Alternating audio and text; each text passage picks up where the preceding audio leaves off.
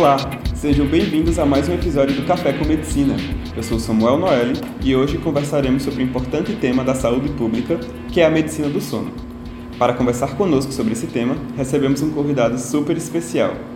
Recebemos o professor Rodolfo Bacelar Ataíde, médico pela UFPB, com residência em pneumologia pela INCOR e residência em medicina do sono pelo HC, na Faculdade de Medicina da USP professor assistente da residência e do internato de clínica médica da Unip e médico assistente do complexo hospitalar Clementino Fraga.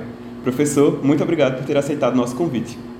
Eu que agradeço o convite de vocês e é uma satisfação estar aqui, voltar a casa para falar de uma coisa tão importante. Para começar, qual o campo de atuação da medicina do sono? O campo de atuação é extremamente vasto, assim a gente pode, e até voltando à situação de retornar à casa, a medicina do sono é algo novo para a prática do médico. Não deveria ser. Na verdade, a gente dorme desde que o mundo é mundo e todos os animais dormem. É algo que é natural e faz parte da saúde de todos nós. Mas que, por algum motivo, foi negligenciado por muito tempo. E a gente culturalmente viu uma mudança do que se levaria em consideração como saúde em relação ao sono. A sociedade foi cada vez mais privando as pessoas de sono para dizer que elas deveriam ser saudáveis, e é o contrário. Nesse sentido, durante a graduação, currículos prévios, eles tinham pouco acesso ao que seria a saúde do sono. Em grande parte, os médicos formados eles sequer sabiam tratar queixas básicas em relação ao sono. Isso criou uma grande área de atuação, que é a medicina do sono. Vem dessa necessidade, dessa demanda do sono fazer parte uh, da rotina da gente e da gente ter uma formação aquém nesse sentido. Então, assim, a gente tem uma população com vários problemas de sono, a gente tem mais de um terço da população adulta brasileira com problemas de sono. A gente tem essas pessoas com ronco, com outras doenças. Isso faz com que a gente precise discutir bastante no contexto de formação médica e no contexto de atuação dos profissionais uh, esse sentido da medicina do sono. De dizer que em relação à atuação a gente pode ir de um polo de algo muito raro, como por exemplo a síndrome de Klein-Levin, que toda vez aparece uma matéria no UOL, no Fantástico, sobre a doença da Cinderela, da mulher que dorme três dias seguidos. Ou então você pode ir para algo muito frequente, que é, por exemplo, o ronco. Quem não conhece alguém que ronca? Nesse espectro de atuação está a medicina do sono. Então, falando desse espectro de atuação, quais são os profissionais e outras áreas que são envolvidos também na atividade da medicina do sono? É, dentro da medicina do sono em si, como prática médica, as especialidades envolvidas são a pneumologia, a otorrinolaringologia, a neurologia, a psiquiatria. Existe um campo de atuação dentro da neurologia infantil associado ao sono infantil. Esses profissionais seriam os profissionais associados à formação em medicina do sono. Medicina do sono é uma área de atuação no Brasil. Então eu precisaria dessa graduação em alguma dessas especialidades para depois fazer minha subespecialidade em sono. Tem muito da razão dessa multidisciplinaridade. O pneumologista ele tem muito contato com o sono, ele precisa se aprofundar nesse entendimento a partir da apneia do sono, a partir dos distúrbios de hipoventilação, a partir do manejo das doenças de hipoventilação e do uso da ventilação não invasiva. Uh, e isso faz com que o pneumologista tenha um contato muito próximo com o sono. O otorrino, por causa do contexto cirúrgico das doenças da via aérea superior, que estão relacionadas ao ronco. Uh, o neurologista, por causa da, dos transtornos neurológicos relacionados ao sono, e o psiquiatra, da insônia e outros quadros psiquiátricos relacionados e a neurologia infantil no contexto do sono infantil. O que se teve no Brasil foi um avanço em relação à formação médica de que vamos pensar supra-especialidade. Então, em vez de pensar que o médico do sono deveria ser um subespecialista, ele agora é um supra-especialista. E se criaram as residências de medicina do sono, em que o pneumologista ele entra nessa residência, ele vai, além de conhecer os quadros relacionados aos problemas respiratórios, ele vai também precisar estudar neurologia, psiquiatria, é, os conceitos anatômicos e cirúrgicos da via aérea superior. Então, a medicina do sono hoje tem criado supra-especialistas. No contexto da multidisciplinaridade, também outros profissionais atuam.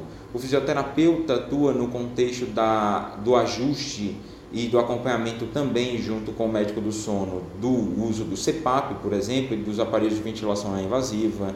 Ah, o fonoaudiólogo no contexto da motricidade orofacial e algumas terapêuticas associadas, o psicólogo no, no que a gente faz de terapia cognitivo comportamental para insônia, que é um tratamento até melhor do que o uso das medicações. Então a gente tem uma gama de profissionais, incluindo também o odontólogo, por exemplo, que vai atuar no contexto da medicina do sono e dos cuidados de saúde em sono também. Partindo um pouco mais para a atualidade, a Associação Brasileira de Medicina do Sono é relativamente recente, tendo sido fundada em 2013. Isso tem alguma associação com o aumento de procura de médicos com queixas provavelmente ligadas ao sono nessa segunda década do século XXI? Tem sim, e tem, como a gente tinha comentado, ah, essa coisa do acordar, até no tema sono, as pessoas acordaram para a importância do sono. Se a gente pega culturalmente o que a sociedade moderna traz é que a gente valoriza o aluno que entre as 8 horas da noite e as 6 horas da manhã está estudando. Ele deveria estar tá dormindo naquele momento. E aí aquele cara é o cara que estuda muito. Que ele, provavelmente ele vai ter algum problema relacionado tanto à formação dele como ao enfrentamento e à resiliência que ele precisa ter durante a vida. Mas a gente tendeu a valorizar essa pessoa. A gente tem o clube das 5 horas da manhã, onde as pessoas valorizam acordar às 5 horas da manhã, independente de respeitar teu cronotipo. A gente tem é, o canal que nunca desliga, a cidade que nunca dorme, a gente valoriza isso, quando deveria ser o contrário. E a partir do entendimento de uma pandemia dentro de pandemias de obesidade, de transtornos depressivos, transtornos de ansiedade, diversos outros fatores, viu-se a importância do sono. E aí você teve então um acordar da medicina para necessidade, de novo, de formar super especialistas nesse contexto. E a fundação da Associação Brasileira do Sono vem nesse, nesse sentido, de congregar profissionais que tivessem a atenção especial para aquilo e fomentar a formação de especialistas nesse contexto. Nesse contexto de pandemias que o senhor falou, a última edição da Revista do Sono, da Associação Brasileira do Sono, a ABS, apontou uma relação entre isolamento social recente e o aumento de algumas patologias oníricas. Quais fatores poderiam explicar essa relação? É, o principal fator é a quebra de rotina. Tal qual diversas outras coisas na vida do ser humano, a gente tende muito a uma necessidade de rotina e sono é rotina. A partir do momento em que eu fiquei sem o contato social, sem interagir com outras pessoas e sem a necessidade de horários fixos para as nossas atividades, quebrou-se a rotina. Então você não precisava mais acordar às 8 horas da manhã para fazer qualquer atividade. Você entrou em home office e esse home office te colocava dentro de uma demanda aberta de 9 horas. Você ficava em casa, você não precisava sair para comprar pão, para comprar outras coisas, tinha tudo pelo delivery. Então isso te fez dormir mais tarde. Você estava em casa, muitas vezes sem fazer nada, e o streaming te fez assistir séries e séries e séries e séries e ocupar aquele momento, porque você não tinha outra atividade além do próprio domicílio. Isso jogou teu horário de sono mais para tarde. Então essa bagunça que houve com a rotina, as pessoas sequer acordavam e trocavam de roupa, as pessoas trabalhavam de pijama em casa. Então, essa, essa quebra de rotina, ela fez com que você tivesse problemas de sono associado, além do fato de que você estava vivendo uma situação ameaçadora da vida. Todo mundo estava com muito medo e não era por menos. A gente viveu uma pior, a pior pandemia do século. A gente teve outras pandemias, mas essa foi a que de longe trouxe mais gravidade, mais restrição. E essa ansiedade em volta também foi uma coisa que prejudicou o sono. Um terceiro fator seria o sedentarismo. A gente ficou mais tempo em casa, você é ansioso, tende a ter uma alimentação mais calórica, uh, você tinha muito acesso aos alimentos calóricos em virtude, em virtude do delivery. Então era fácil pedir um hambúrguer, pedir uma batata frita, pedir um sorvete, pedir um bolo da avó sexta-feira à tarde para você comer e ele não chegava no sábado. E, tudo, e sem a prática da atividade física fez as pessoas ganharem peso e também induziu problemas de sono. Então foram esses três principais fatores relacionados ao surgimento de problemas de sono na pandemia. E partindo, partindo um pouco mais para a questão fisiológica do sono em si, o que é o fenômeno do ronco? Ele pode ser considerado um, uma questão fisiológica? O ronco fisiológico não, mas o que a gente pode dizer é que o ronco foi o preço evolutivo que a gente pagou. De onde vem o ronco, na verdade? O ronco ele vem a partir do momento em que o ser humano ele começa a andar na posição ereta. Então, para andar e olhar para frente de maneira ereta, a gente angulou a nossa via aérea em quase 90 graus. Diferente dos primatas e dos bebezinhos que eles conseguem respirar e comer, diferenciando ou fazendo uma, uma separação da via respiratória e do trato digestivo, a gente não tem mais isso. A gente tem uma área em comum. E essa área em comum que ganhou com angulação, ela veio também com uma frouxidão. Tua garganta não está presa em lugar nenhum, exceto nos ossos da, da face, nos ossos do crânio, melhor dizendo, na região superior e tem dois pulmões pendurados na região basal. Então você tem um tubo mole flexível que tem é, ligação com essas duas estruturas e não está pendurado em lugar nenhum. Isso se tornou uma região colapsável, com o ganho de peso que existe, com a fragilidade muscular que vem com o passar dos anos, você tem essa área propensa ao colapso. E ao dormir, você tem uma redução do tônus muscular. Então imagina que você vai lá, deitou, relaxou, essa musculatura relaxa também e ela colapsa. Colapsada, essa, essa musculatura impede a passagem do oxigênio do ar. Vai faltar oxigênio na troca alveolar, dos pulmões, vai faltar oxigênio para a função cardíaca, isso é um fenômeno de estresse, é quase como se alguém pegasse e desganasse, você está se auto-desganando. É uma situação ameaçadora da vida, tem um micro despertar, o cérebro manda um, um, um, sinal de esforço ventilatório, aumenta teu trabalho ventilatório, você puxa o ar com força, esse ar passa pela região colapsada, que vibra e faz você roncar. Esse é o ronco relacionado à apneia do sono, que tem por base uma atividade simpática, micro despertar e de saturação, que vão levar a processos de adoecimento. Existe um outro tipo de ronco, que é o ronco superior, ou ronco da via aérea superior, ronco nasal, ou até quem chama de ronco estético porque ele tem a ver muito mais com a cavidade nasal em si, fazendo um barulho durante a noite, do que propriamente esse processo que leva a várias outras doenças. Então existem esses dois tipos de ronco. O ronco que preocupa mais é o ronco relacionado à apneia do sono, esse ronco de colapso da via aérea superior, mas na porção mais inferior dela. Seria orofaringe, língua, epiglote, essa região colapsa mais. E a apneia do sono que o senhor falou, o que vem a ser?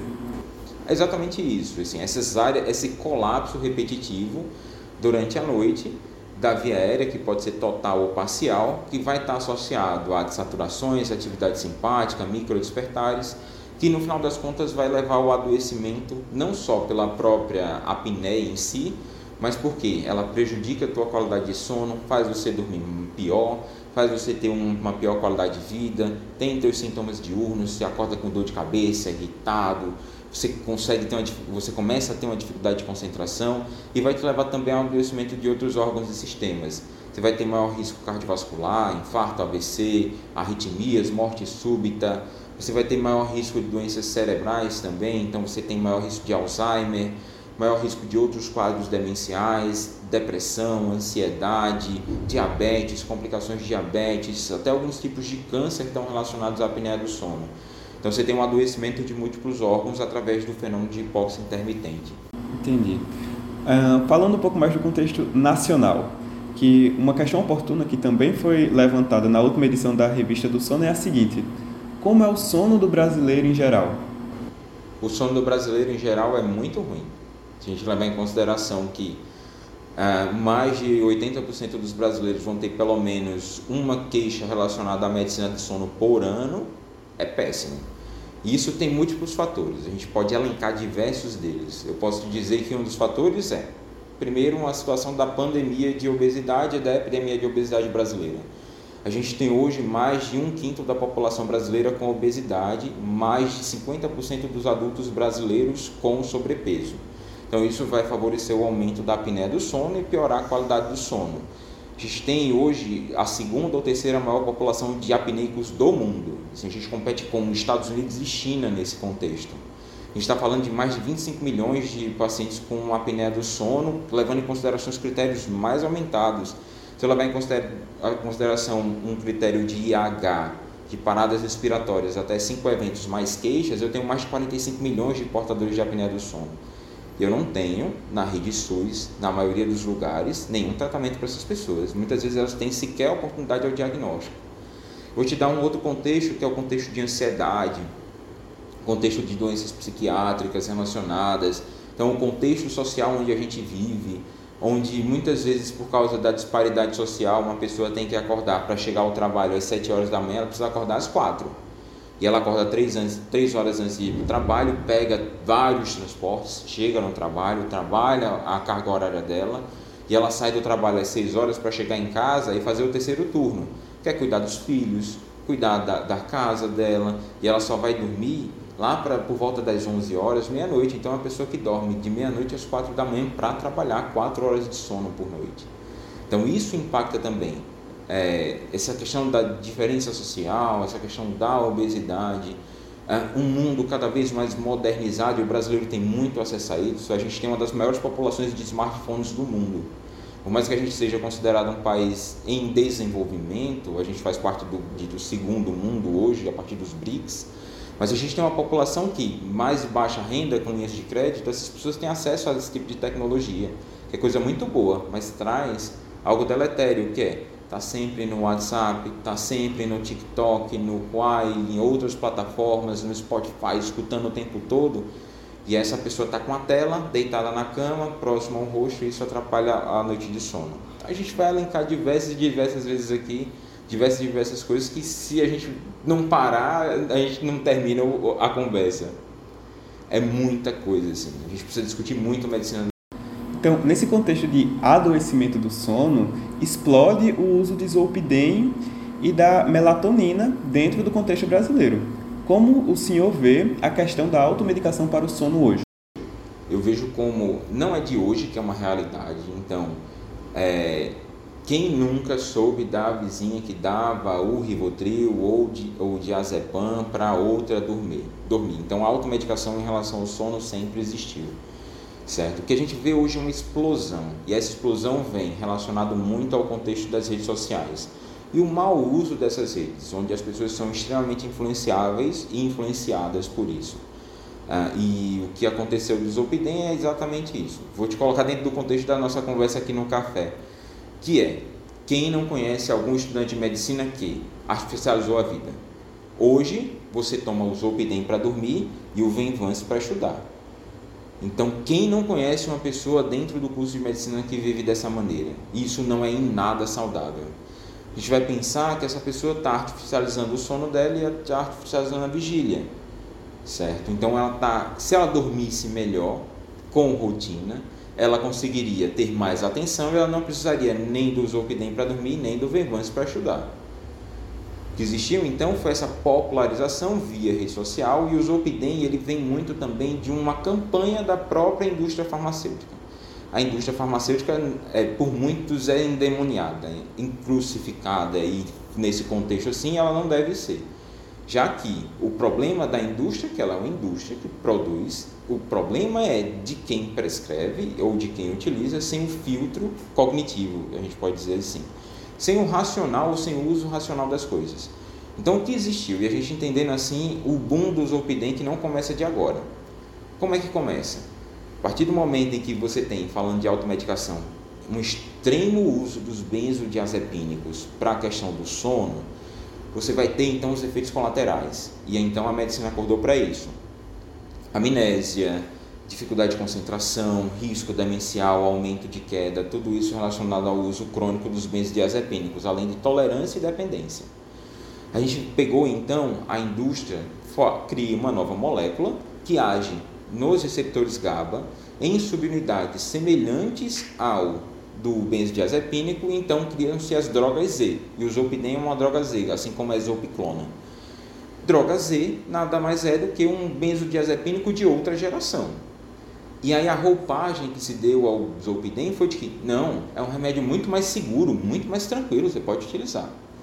Ele é muito mais seguro e muito mais tranquilo até a página 2, porque ele não atua como os benzodiazepínicos em subunidades relacionadas à questão amnestésica e de relaxamento, ele atua mais nesse contexto do sono, certo? Mas ele a longo prazo ele vai ter os mesmos efeitos dos benzodiazepínicos. Os mesmos, já que são, a gente pode até colocar umas aspas nesse sentido, um benzodiazepínico de outra geração. A partir da popularização de que o benzodiazepínico, ou, ou melhor, o zolpidem você poderia utilizar sem amarras, isso levou os profissionais para escreverem zolpidem para tudo. Chegou num pronto atendimento, chegou no atendimento da dermatologista, ah, de um profissional que não tinha relação ao sono e disse que tinha um problema. Não, toma aqui, recebe esse Zolpidem que você vai dormir bem. E as pessoas começaram a utilizar. Começaram a utilizar e você teve a disseminação do uso do Zolpidem a partir da prescrição médica. E houve o pulo para a população sem prescrição, conseguindo essa medicação de fácil acesso, você abrir o Telegram e você digitar, você consegue comprar isso no mercado negro, isso precisa ser é, rapidamente coibido, as pessoas conseguem ter fácil acesso a isso. Quantos desafios ou menções a alterações de uso do Zolpidem você não teve no Twitter, no TikTok? As pessoas dizendo, ah não, tomei Zolpidem e fiquei, comprei um carro, comprei uma passagem para uma viagem X, e isso não é brincadeira. A gente tem relatos, e eu venci relatos nesse sentido, de pessoas que compraram carros, que compraram o que não devia, que acordaram com a, um carrinho de compras de um e-commerce desse lotado de coisas sem o menor sentido, pessoas que compartilharam detalhes íntimos da vida com a família, detalhes quentes da vida que não deveriam ter sido compartilhados, porque fizeram mau uso da medicação. Então esse é um grande problema. A melatonina vai surgir num outro contexto, que é o polo oposto do que se diz da indústria farmacêutica. Então a gente vê muito um senso comum criticando a indústria farmacêutica e buscando uma coisa natural. E aí existe uma outra indústria por, por trás do hipernaturalismo. E a melatonina veio disso. Não, você teve todos os problemas disso com a medicação do sono, que é o zolpidem e o benzodiazepínico, toma aqui algo natural para você utilizar. E é a melatonina. Teu, teu próprio corpo produz, então não vai ter problema. E aí você teve um outro polo ganhando muito nisso, num contexto de divulgação de dados e distorção de dados. Até a gente entendendo o que é a melatonina. A melatonina é um hormônio produzido pela pineal, ela vai ter relação com o ciclo claro e escuro, e aí quando está claro você não produz a melatonina, a partir da transição de claro e escuro, quando começa a escurecer, teu organismo começa a produzir.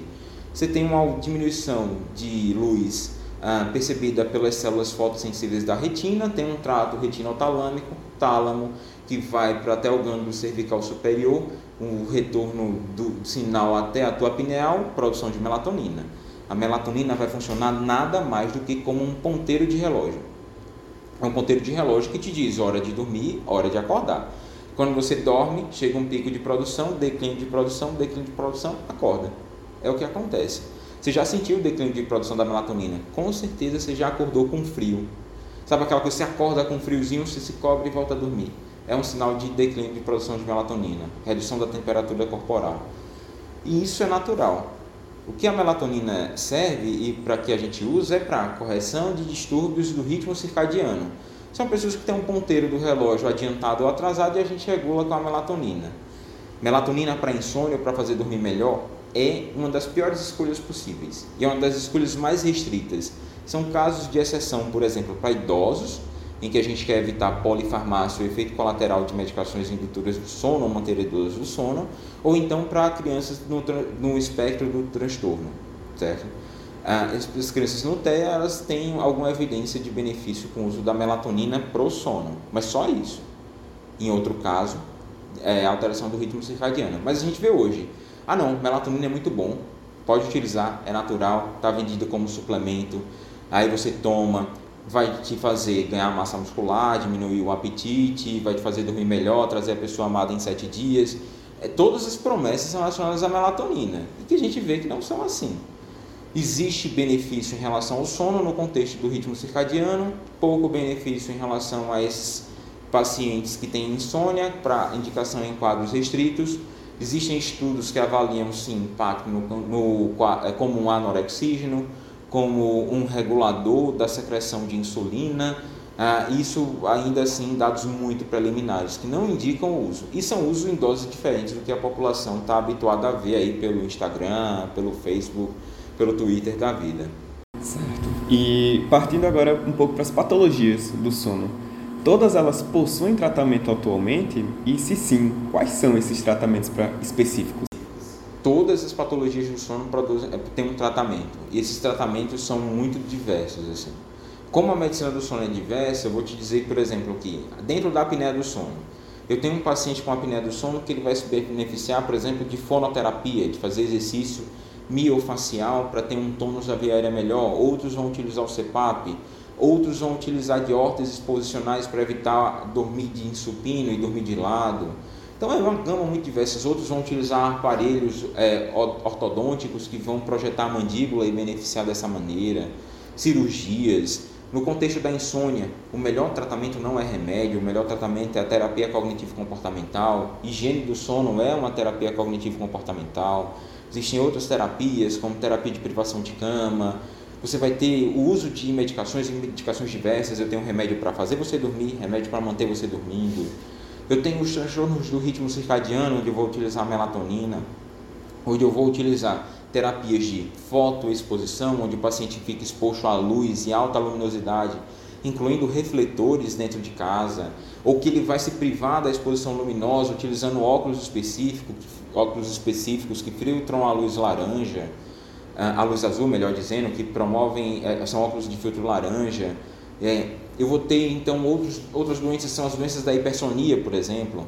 Que tem, você tem a narcolepsia, síndrome de Klein-Levin, onde esses pacientes vão utilizar, em vez de remédios para dormir, remédios para ficarem acordados, derivados anfetamínicos, como a metilfenidato, modafinila. Uh, eu vou ter outros transtornos do sono também que vão ter tratamentos diversos, como por exemplo a, a parassonia ah, sonambulismo, transtorno comportamental do sono REM, eu vou ter é, outras doenças dentro do contexto, do contexto parassônico, como paralisia do sono, onde eu vou fazer doses ínfimas de um benzodiazepínico que essa pessoa vai deixar de ter. Então a gente tem uma gama muito diversa de tratamento para o sono, vai depender da patologia que se apresenta, o que torna a medicina do sono muito interessante. Esse, esse contexto de super especialidade fazendo que você precise entender desde a anatomia da via aérea até o funcionamento do sistema nervoso central, é muito encantador para o trabalho do médico do sono. No começo da nossa discussão, a gente acabou falando bastante sobre a questão de pandemias e pandemias e como a medicina do sono ela vem sendo procurada cada vez mais pela população geral. O acesso a um sono de qualidade para a população tem respaldo do poder público? E como se insere a medicina do sono dentro do contexto do sistema de saúde brasileiro? Hoje eu vou te dizer que não existe medicina do sono no Sistema Único de Saúde do Brasil, a não ser em pequenas ilhas de exceção, pequenos locais, iniciativas que se colocam para fazer tratamento, certo? Então, por exemplo, eu posso te dar o exemplo da minha instituição, instituição, instituição formadora em pneumologia e sono, lá na USP. A USP tem cinco institutos com cinco grupos de medicina do sono. Eu tenho um grupo de medicina do sono na, na psiquiatria, eu tenho outro na pediatria, eu tenho um outro grupo na otorrino, eu tenho um outro grupo na pneumologia, eu tenho um outro grupo na neurologia, todos eles se conversam, cinco institutos, é, é, pesquisa de excelência. Em São Paulo você tem o Instituto do Sono também, você tem a Unifesp, Ribeirão tem um grande polo com o pessoal da neurologia também. Ah, e aí você diz, não, isso daí tudo tem atendimento SUS? Tem. Leitos de polissonografia, contato com grandes especialistas, mas isso é uma ilha de excelência. Uma outra ilha de excelência é um outro serviço que eu atuei também, que é no Hospital Otávio de Freitas, lá em Pernambuco, que consegue fornecer para a apneia do sono uh, e para os transtornos neuromusculares, distúrbios de hipoventilação, fornecimento gratuito do melhor aparelho disponível hoje no mercado e tratamento com telemedicina a gente conseguia lá fazer adesão de tratamento melhor do que o pessoal fazia na Universidade de San Diego, que é o polo em relação ao tratamento do sono nos Estados Unidos, um dos polos. É, Harvard e San Diego disputam bastante esse, esse contexto, mas eu consigo passar 130 quilômetros ao norte, entrar no estado da Paraíba e te dizer que, por mais que tenham especialistas em medicina do sono com formação, e eu não sou o único, a gente não tem um serviço de polissonografia disponível pelo SUS na Paraíba para fazer o diagnóstico. Eu tenho um ambulatório começando, outros que surgem no contexto de voluntariado, mas acesso à população em geral, não. Se eu te disser que um terço da população adulta do Brasil tem apneia do sono, a gente está muito aquém nesse contexto. Quem está fazendo diagnóstico? Se eu não tenho diagnóstico, as pessoas não estão sendo tratadas.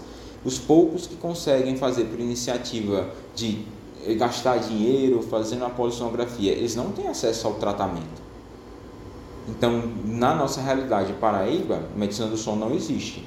Essa realidade ela se repercute também em outros estados do Nordeste, do Sul, Sudeste, Centro-Oeste, a não ser essas pequenas ilhas de excelência. Então, se não existir uma iniciativa da gente começar a discutir quanto medicina, vai continuar desse mesmo jeito. Já que a gente ainda vive nesse contexto cultural de que o normal é não dormir. Quem dorme é preguiçoso. Sabe? Não, você tem que trabalhar para acordar, você tem que acordar para produzir. A gente tem que começar a entender que o sono é parte primordial da vida das pessoas e como parte primordial da vida das pessoas tem que fazer parte também primordial da discussão de saúde pública. Não existe saúde pública sem discutir medicina do sono hoje. Certo. E saindo um pouco dos quadros patológicos, uma dúvida muito comum é: o que é o sonho? Você poderia explicar como é que acontece esse fenômeno pra gente? Do sonho ou do sono? Do sonho. Sonho, joia. Muito, é aquela coisa, nossa, é o significado dos sonhos. E aí eu vou ser agora cancelado ou desconstruído por metade das pessoas que acordam e sonharam com o escorpião e foram ver que, nossa, significa traição, alguém vai me trair, ou então o extremo oposto.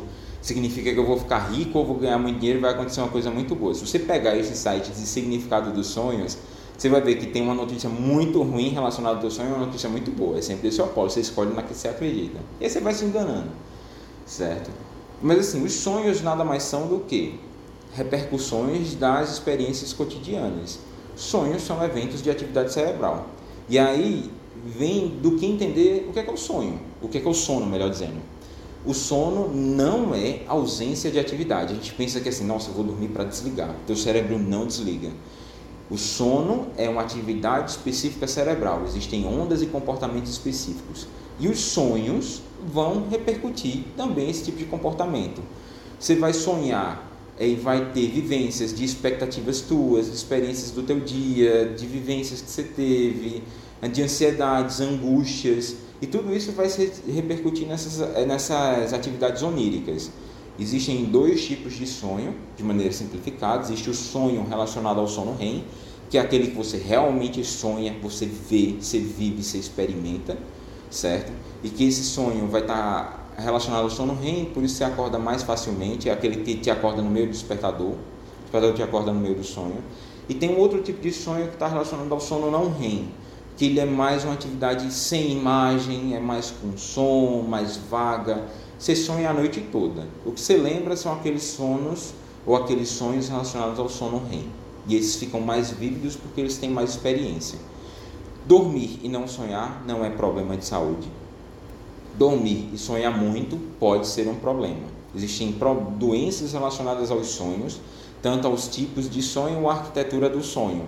E a depender do quanto isso te incomoda, precisa ser avaliado por um especialista.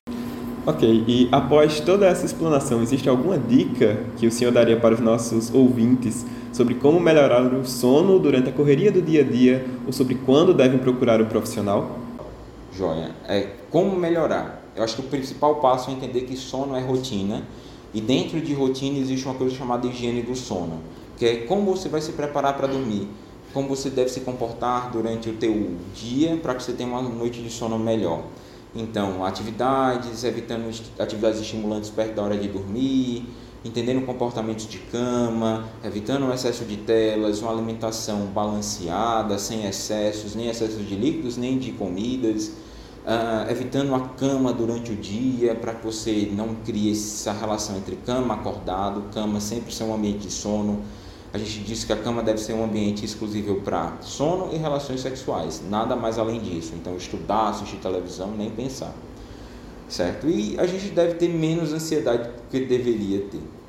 Então, gostaria de que as pessoas não tivessem tanta ansiedade em relação ao ato de dormir. Mas é difícil.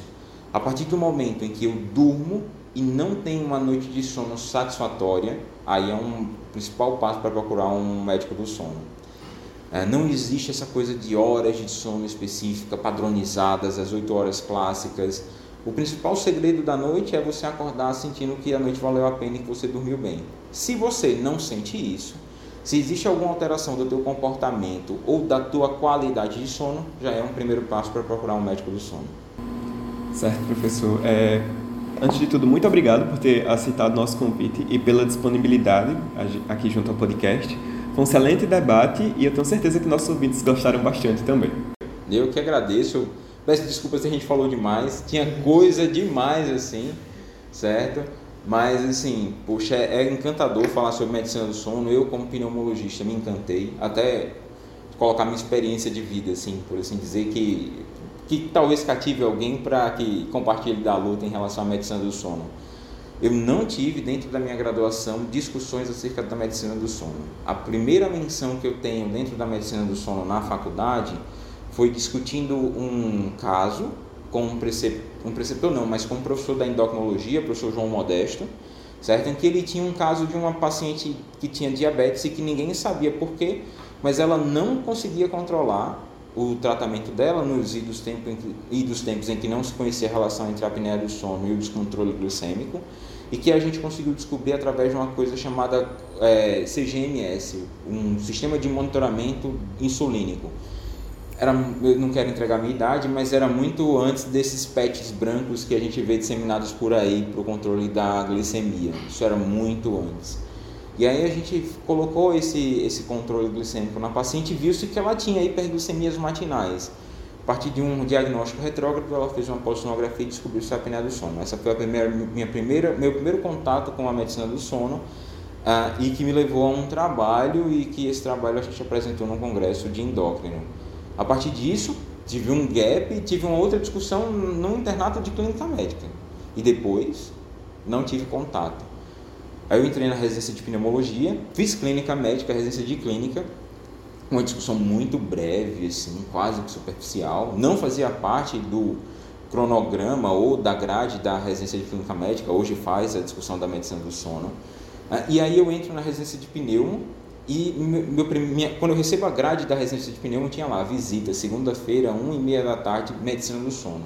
Eles falam, eu sei, o que, é que esses caras vão ver aqui? Vão ver os pacientes dormindo. Uhum. E a partir da primeira visita foi que eu tive contato com uma especialidade completamente diferente, com discussões acerca de ventilação não invasiva, desde como funciona um oxímetro até como eu interfiro e manejo um paciente com um quadro de ELA, ah, faço essa ventilação não invasiva no contexto de distúrbios graves, não só de apneia do sono. E você viu, eu vi particularmente o mundo se abrindo. Eu espero que hoje, discutindo, que vocês tenham mais acesso, um acesso precoce a esse contexto, que vocês se formem médicos que acordem antes para isso do que eu acordei. Porque você vai ver assim numa unidade básica de saúde uma gama de pacientes com problemas de sono. No atendimento de pediatria você tem pacientes, crianças com apneia, crianças com insônia. Você tem dentro da ginecologia obstetrícia gestantes que têm problemas de parto e é, relacionados a contextos do sono. Então, problemas pré-operatórios hoje é, relacionados também ao problema do sono, dificuldade de intubação porque não se previu esse contexto. Então você tem hoje a medicina do sono e os transtornos do sono inclu, incluídos em todas as especialidades médicas. Se eu uma especialidade eu consigo incluir um problema do sono que a pessoa deveria conhecer. Então eu de novo agradeço a oportunidade da gente estar aqui conversando porque vai fazer parte, deve fazer parte da formação de qualquer um, qualquer acadêmico de medicina que vai se formar independente da especialidade, saber sobre a medicina do sono. E a você ouvinte, muito obrigado por nos acompanhar em mais um episódio. Não deixe de nos seguir nas plataformas agregadoras de podcast e no nosso Instagram, arroba Café com Medicina UFPB e arroba canal UFPB. Se você tem alguma sugestão, elogio ou crítica, manda pra gente no nosso Instagram ou no nosso e-mail, programa cafécommedicina.gmail.com. Até a próxima!